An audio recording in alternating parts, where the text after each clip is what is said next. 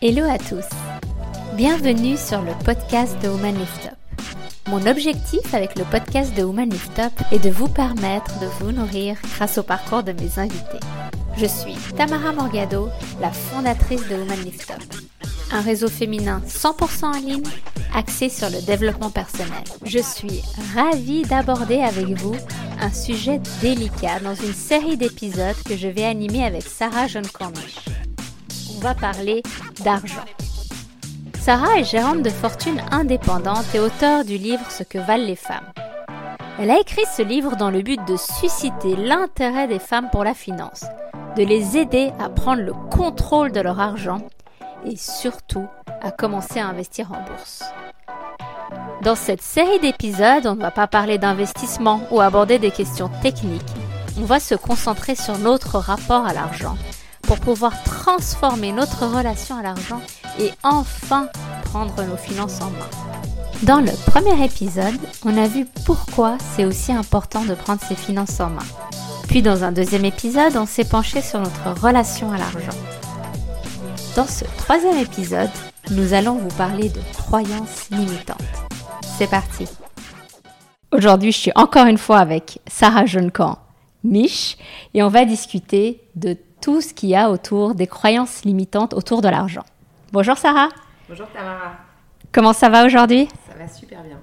Écoute Sarah, euh, j'ai euh, suivi ton conseil et j'ai acheté le livre de Titu Lecoq, Le couple et l'argent.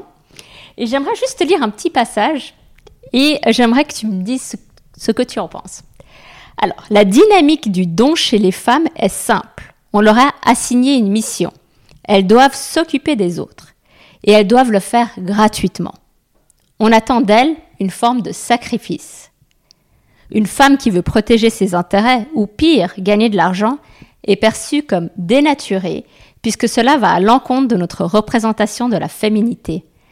Alors, est-ce que ça, c'est une croyance limitante, ma chère Sarah? Alors, c'est une croyance euh, limitante qui est liée à des siècles euh, de stéréotypes et de cultures. C'est tout un embryoglio, j'ai envie de dire, de, choses. D'ailleurs, Titu le dit dans son podcast, elle dit la féminité ne compte pas. Alors, euh, bah oui, parce que nous, en tant que femmes, on ne compte pas, on donne. Et, même, elle, parle du don qui, qui en fin de compte, dans les représentations sociales, le don a une euh, contrepartie. Alors en fait, non, la femme ne donne pas. Ce que la femme fait, c'est un dû. Parce que quand on a un dû, eh ben, il n'y a pas de contrepartie. Et en fait, c'est encore là où elle parle dans le, de, tout ce qui est le travail non rémunéré femmes, etc., etc. Je crois que on pourrait s'emballer ah ouais, sur un autre vrai. sujet, mais oui, il y a aussi cette histoire. Alors, est-ce que c'est une croyance limitante ou c'est euh, une valeur ou quelque chose qu'on a appris dans notre euh, dans notre, euh, dans notre environnement. Tout, euh, tout qu'il en soit, c'est que ce côté de se dire que nous, en tant que femmes, notre travail ou ce qu'on fait, on le fait avec plaisir, on le fait pour aider les autres, on le fait pour maintenir l'harmonie de la famille, on le fait parce que bah, ça fait partie de, de notre rôle de s'occuper des autres. Euh, c'est très bien. Cela dit, ce qu'il faut se dire aussi, c'est, et c'est, probablement ça qui est lié pour beaucoup de femmes, dans, euh, j'ai pas, pas dire l'incapacité, mais en tout cas pour qui c'est difficile d'aller négocier son salaire, par exemple, mhm. parce qu'elles disent ah mais l'argent n'est pas important. Et l'argent n'est pas important parce que la femme justement a tendance à donner et à faire les choses parce que ça fait partie de, de, de, son euh, ouais, de, ce qu'on attend d'elle. Cela dit, euh, ça a un impact, ça a un impact sur sa vie financière et sur sa vie tout court.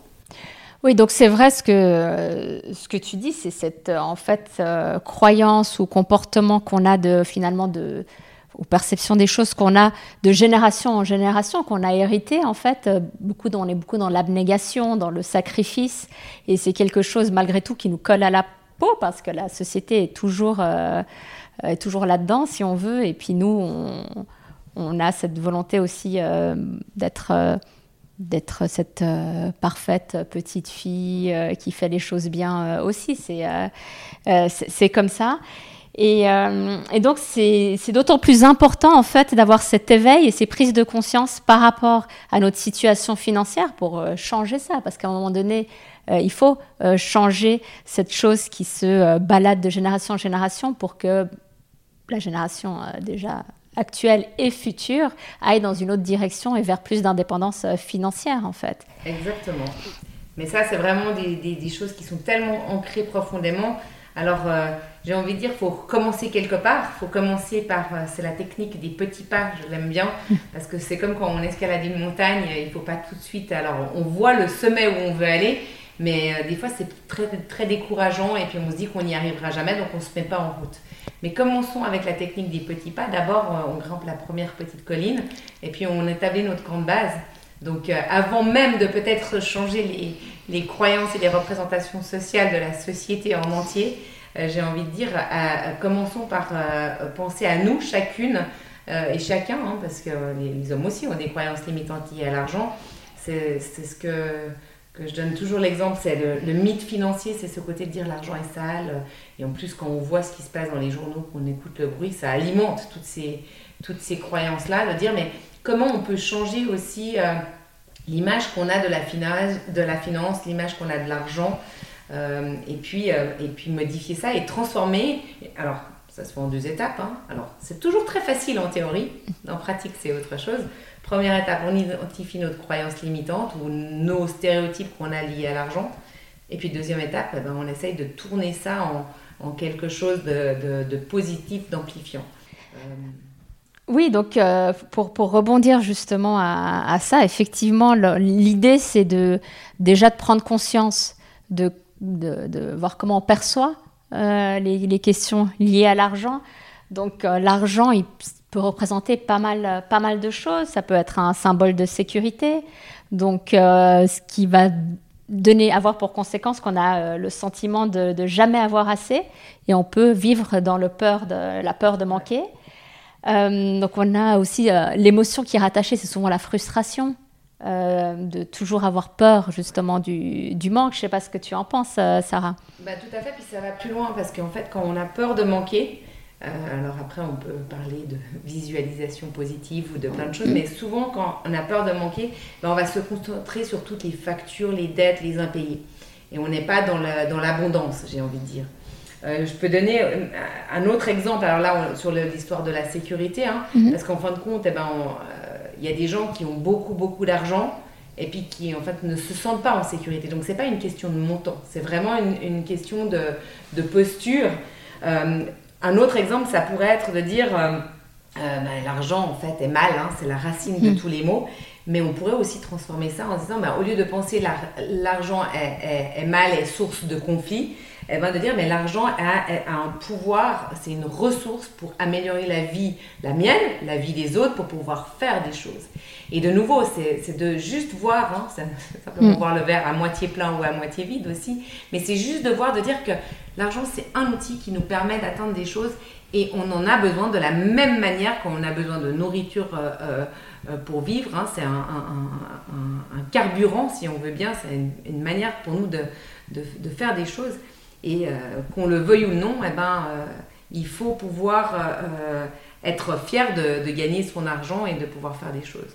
Ouais, c'est vraiment changer la perception euh, des, choses en fait. Parce que, comme tu disais on a il y, a aussi ce côté euh, l'argent est sale l'argent est source de conflit et on remarque euh, qu'on va adopter en fait un comportement de sabotage en fait de self sabotage sur sur notre exactement. Exactement en hein, oui voilà exactement. C'est qu'on a besoin souvent de, de, de, faire des choses qui vont nous confirmer que nos croyances sont, sont, sont valables en fait. On les valide à chaque fois. Il y a aussi tu vois je repensais à à, ces, croyances de dire qu'en fait, il faut travailler dur dans la vie parce que il faut pour, pouvoir. Euh, euh, si on travaille pas dur, on mérite pas l'argent qu'on gagne. Mais en fin de compte, quand on fait un travail qu'on aime, par exemple, ben, est-ce qu'on peut appeler ça un travail dur hein? Est-ce que non? Eh ben, on peut faire le travail qu'on aime, on peut amener de la valeur, on peut réaliser des profits pour, euh, nous et pour nos proches en travaillant j'ai pas envie de dire pas dur, mais en travaillant, mais en faisant le travail qu'on aime. Donc il n'y a pas forcément besoin de souffrir pour pouvoir gagner de l'argent. Oh. Hein, c'est de nouveau un autre. Oui, oui, c'est. Euh, pardon. C'est non, non, c'est exactement. Je me permets de rebondir parce que c'est exactement ça. C'est la, quand on assimile le travail au plaisir. Donc euh, il y a pas mal aussi de thérapeutes ou euh, de personnes qui travaillent dans dans le dans l'humain si on veut la, le soin et l'humain ils ont l'impression de ils se sentent mal de demander de l'argent en fait parce que ou, quand tu fais quelque chose que tu aimes un, musicien qui va faire euh, qui va exercer sa passion euh, bah, va se dire ouais, bah, je, prends tellement de plaisir que bah, c'est normal je vais pas gagner d'argent. Donc il y a un peu ce, côté là qui est, euh, qui est assez effrayant finalement hein, de ne pas pouvoir assimiler quelque chose que tu aimes une passion à gagner de l'argent et, je pense qu'aussi c'est lié alors de nouveau à, mm. une question de société mais n'oublions pas qu'on joue on vit dans une société qui est capitaliste où en fin de compte, la valeur et la reconnaissance passent aussi par l'argent, par la rétribution financière, euh, qu'on soit, euh, soit d'accord ou pas, qu'on ait envie de continuer à faire du don, et que en fin de compte, ça, c'était, j'avais, vu avec une de mes amies qui est, qui euh, est coach et qui avait de la peine à mettre un prix mhm. sur son, son, travail. Et elle me disait, mais moi je suis coach, j'ai fait ce, ce, travail, je le fais euh, parce que justement je veux aider les autres. Et financièrement euh, je suis indépendante parce que ben, elle avait une situation financière qui faisait qu'elle n'avait pas besoin de, de, ce travail entre guillemets pour, euh, pour vivre. Et je lui avais dit mais écoute fais-toi payer et l'argent que tu gagnes en plus que dont tu n'as pas besoin tu le donnes à une association mmh. caritative. Parce que en fin de compte aussi quand les gens te payent c'est aussi une manière de valoriser le travail que tu donnes. Et souvent, quand on fait des choses gratuitement ou quand on reçoit un truc gratuit, eh ben, on, ne voit pas la valeur de ce, qu'on a reçu. alors là, je te suis euh, euh, complètement euh, là-dessus. C'est vrai que c'est important d'avoir de mettre un prix sur, pour, pour valoriser le travail que, que, tu fais. Et comme tu le disais avant, l'argent, c'est un outil. Donc, utilise-le pour, pour donner, pour partager. Enfin, il y a plein de manières de, de, de l'utiliser, en fait. Hein.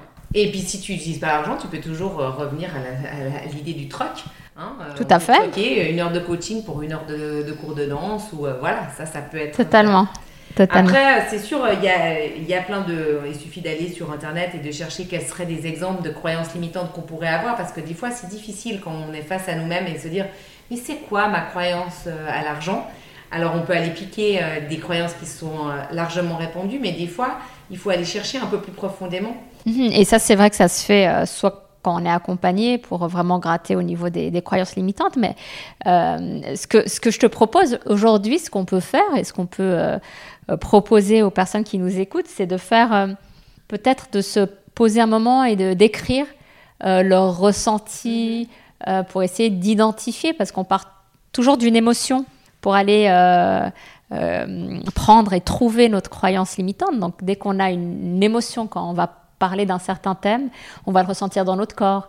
Euh, ça va nous faire un petit quelque chose dans notre ventre, au niveau de la gorge, ou euh, juste d'être à l'écoute euh, de, ce qui se passe dans ton corps, parce que ça commence toujours là, c'est vraiment le petit déclencheur de là, il y a une émotion, je ressens quelque chose, de l'identifier.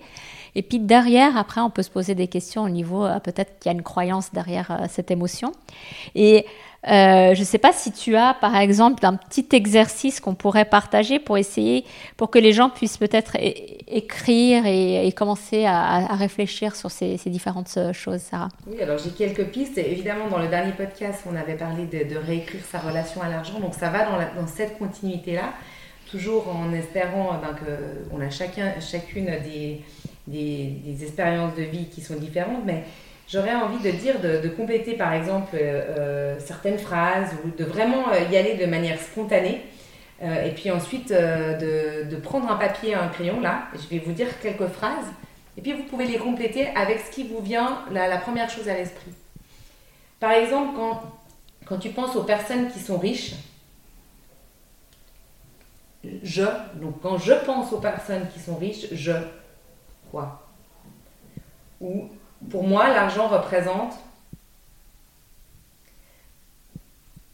En grandissant, j'ai appris que les gens qui ont de l'argent sont... Dans mon enfance, l'argent était considéré comme...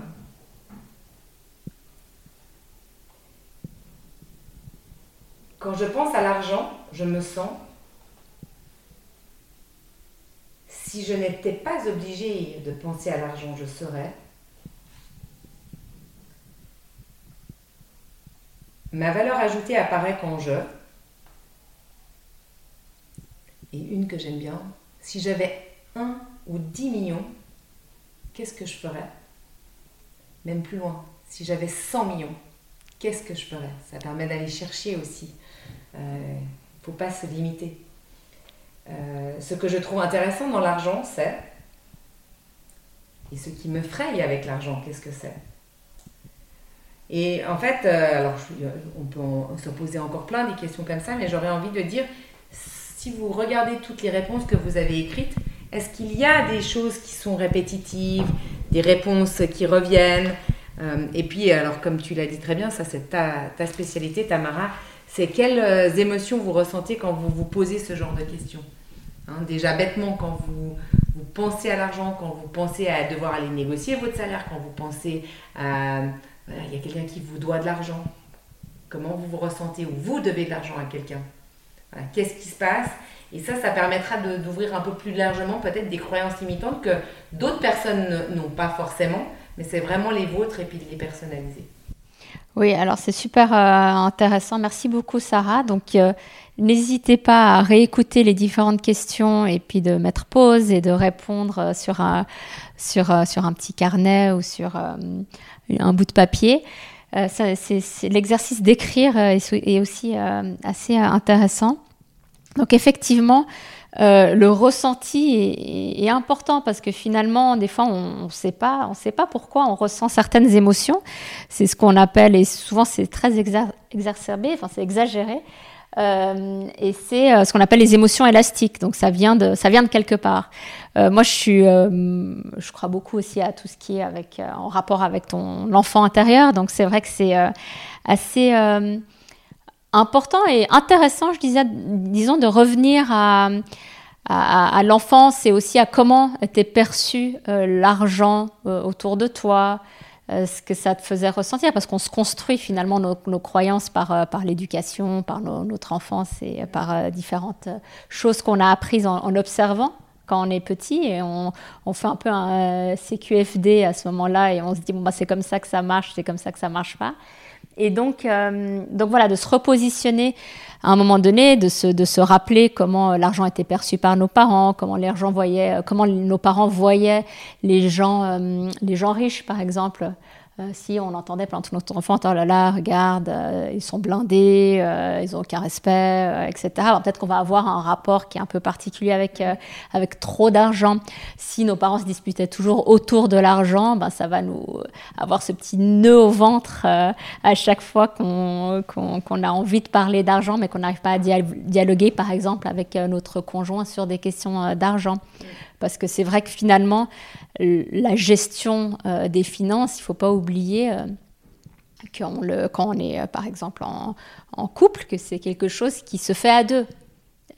c'est comme l'éducation des enfants. Donc c'est important aussi d'avoir ce, dialogue et d'avancer ensemble. Bah, il faut se mettre d'accord. Hein, Exactement. Et, ça, c'est, et là, je vous encourage à, lire le, le, livre de Titu Lecoq parce qu'elle donne vraiment des pistes de réflexion sur comment aborder ces questions-là. Alors, c'est sûr que c'est pas la discussion fun du, du samedi soir qu'on a envie d'avoir avec notre, euh, notre chéri quand on est euh, dans un bon restaurant, mais en même temps, j'aurais envie de vous encourager à le faire justement quand vous êtes dans un bon restaurant, dans un, dans un contexte qui est agréable. Et puis, euh, en fait, ça, ça, devient intéressant. Alors, c'est comme, c'est comme le sport parce que je suis pas une grande sportive, tu me connais.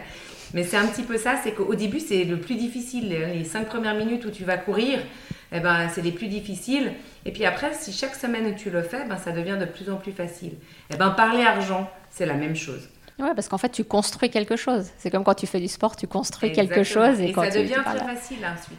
Et euh, j'aurais envie de changer aussi, ça c'est, alors c'est peut-être ma croyance limitante, mais aussi lié sur des observations que j'ai que j'ai eu ces dernières années, ou en tout cas en Suisse, euh, et dans d'autres pays aussi, mais surtout, euh, en tout cas je le vois en Suisse. En Suisse, on va parler plus facilement de notre vie sexuelle que de notre vie financière. Ben, j'ai envie de vous encourager à parler d'argent, parler avec vos, ça peut commencer avec la famille, avec le couple, parler avec vos amis. Moi, dernièrement, je, me suis assis avec mes trois enfants euh, qui ont entre 10 et 14 ans et je leur ai présenté le budget familial de combien on avait dépensé l'année passée, combien on avait euh, pour cette année. Alors c'est sûr que tout d'un coup, pour des enfants de 10 ans, les, les, salaires que nous, on peut avoir, à partir du moment où il y a, il y a plus que deux zéros, ça leur semble tout de suite des gros chiffres. Mais quand ils se rendent compte de combien on paye en assurance maladie, etc., eh ben, ça remet un petit peu les choses à plat.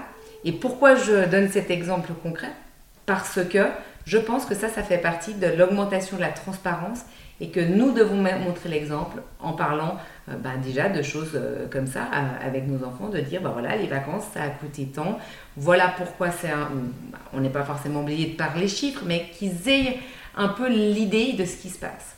Oui, et c'est vrai que bah, je, rebondis là-dessus. C'est vrai que les enfants, en plus, adorent quand on commence à parler de ça. Parce qu'ils sentent qu'on partage quelque chose. Ils posent plein de questions autour du de, de ci ou ça. Et puis, ils planifient presque leur, leur avenir comme ça. Donc, c'est super intéressant de pouvoir parler de choses comme ça.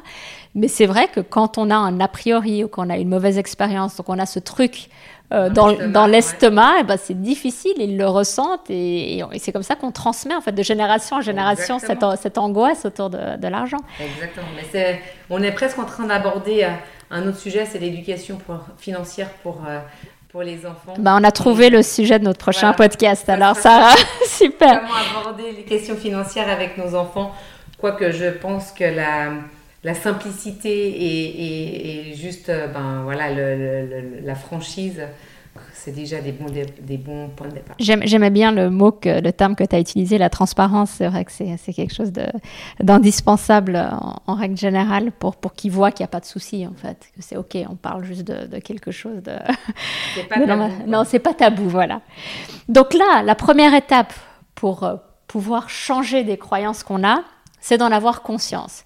Donc ce qu'on a fait aujourd'hui, c'est parler de quelques croyances pour que vous vous posiez des petites questions. On a semé quelques petites graines.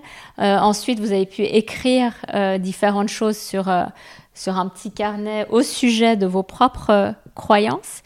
Et une fois qu'on en a conscience, ben, on s'en rend même pas compte, mais on commence le, le, travail de transformation. On peut choisir de prendre cette croyance ou, ou une autre.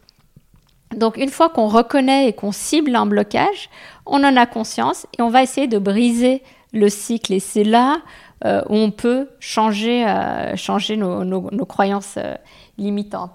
Donc il faut aussi se rendre compte que tout ce qu'on pense sur l'argent, tout ce qu'on croit, enfin je veux dire, on a une croyance, on va l'interpréter d'une certaine manière, ça va créer des pensées. Et c'est juste des pensées en fait, hein, c'est pas la réalité. Il euh, faut, se rendre compte de, de ça, c'est que c'est des, des, choses qui passent. Il suffit de changer de perspective pour qu'on pense autre chose. Donc c'est ce travail-là de se dire on a le choix, hein. on a le choix de penser ça ou de penser ci, et puis euh, sauf que notre corps en général il aime bien les pensées désagréables, donc il en demande encore et encore et encore.